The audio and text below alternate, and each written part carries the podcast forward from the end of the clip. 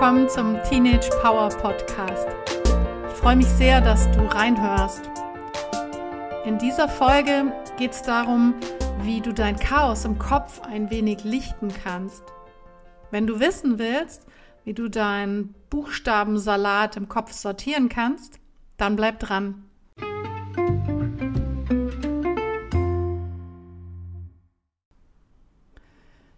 Diese Woche hatte ich einen richtig spannenden Termin mit einem Schüler. Er klagte über Prüfungsangst, die ihn wegen der anstehenden Abschlussarbeiten gerade extrem beeinflusst. Oft arbeite ich mit meinen Coaches mit Bildern und Metaphern. Und sein Bild oder seine Metapher für diese Angst war, dass ihn so eine Art Nebel umgibt und in diesem Nebel alle Buchstaben total durcheinander wirbeln. Und er kann so eben keinen vernünftigen Satz formulieren und in der Prüfung nicht auf seine gelernten Inhalte zugreifen zu können, das machte ihm noch ganz schön zu schaffen. Ich fand dieses Bild so nachvollziehbar und ich fand es so eindrücklich, dass ich diesem Bild und diesem Thema gern eine Folge widmen wollte. Ich meine, wer kennt das nicht, dass totales Chaos im Kopf herrscht, dass alles durcheinandergewirbelt ist. Der Grundgedanke bei der Arbeit mit Metaphern und mit Bildern ist, dass das Unterbewusstsein, das eh in Bildern arbeitet bzw. denkt, die Lösung für eine Herausforderung schon parat hat und wir sie aber eben manchmal noch freischaufeln müssen oder ins Bewusstsein rufen müssen, damit wir dann eben auch sicher und beruhigt sind, dass alles schon klar geht. Bei diesem Schüler war die Lösung eine coole und alte Bibliothek, in der die Bücher alle sortiert im Regal standen. Alle Bücher hatten einen roten Einband. Im Raum stand ein ganz großer lederner Sessel, der offenbar nicht wirklich bequem war.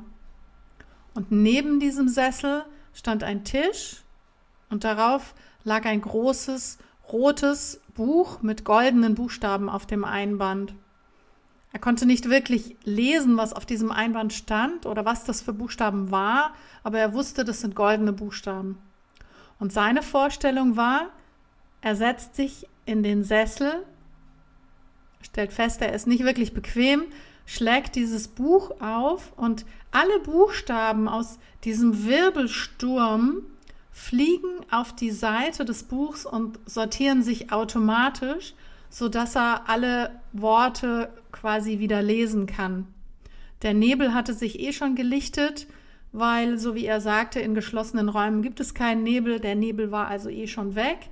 Nur dieser Wirbelsturm der Buchstaben der wirbelte eben nach wie vor um ihn rum. Und diese Buchstaben sortierten sich eben auf diesen Seiten des Buchs komplett neu, sodass er alles wieder lesen konnte. Und allein dieses Lösungsbild kann schon Erleichterung verschaffen und reicht oftmals aus, um die Angst oder das Problem zu lösen. Hier war dann zur abschließenden Lösung zusätzlich noch ein Schlüssel nötig, falls eben diese Tür zur Bibliothek verschlossen ist.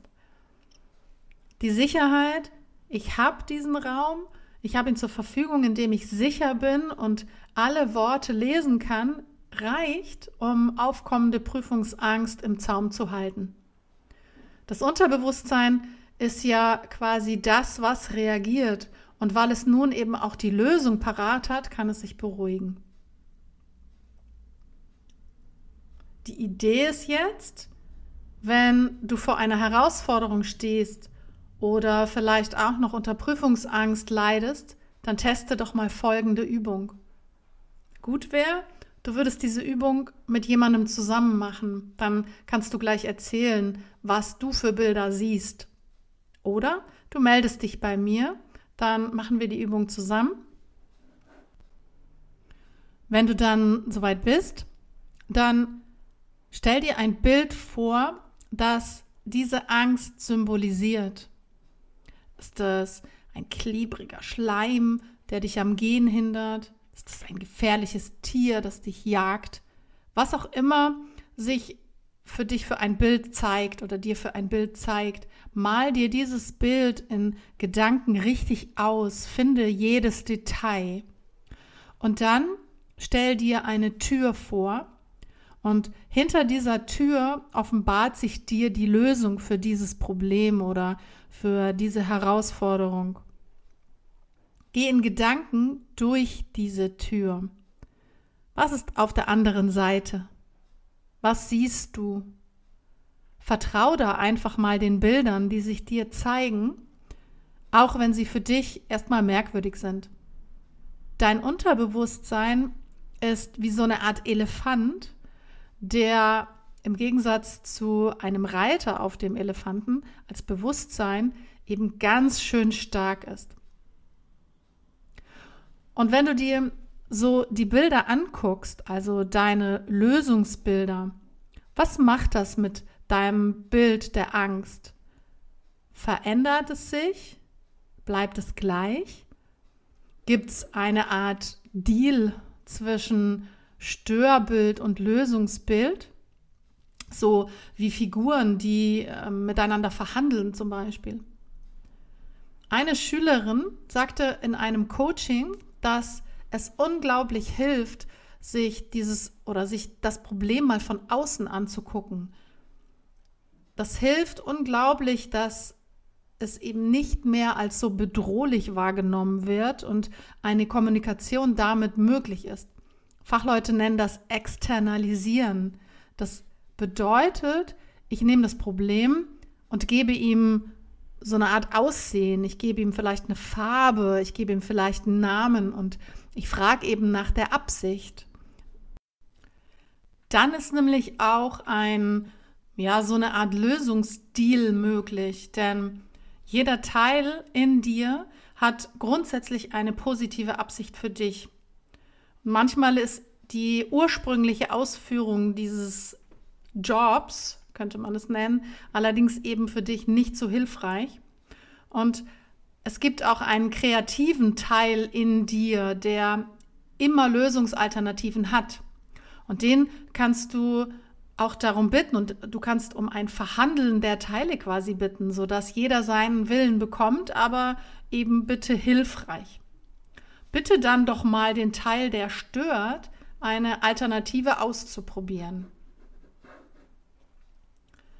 Teste diese Übung doch mal aus und mach deine Art Monster oder was auch immer es ist, Prüfungsangst, Unsicherheit, Zorn oder Wut zum Sparring-Partner.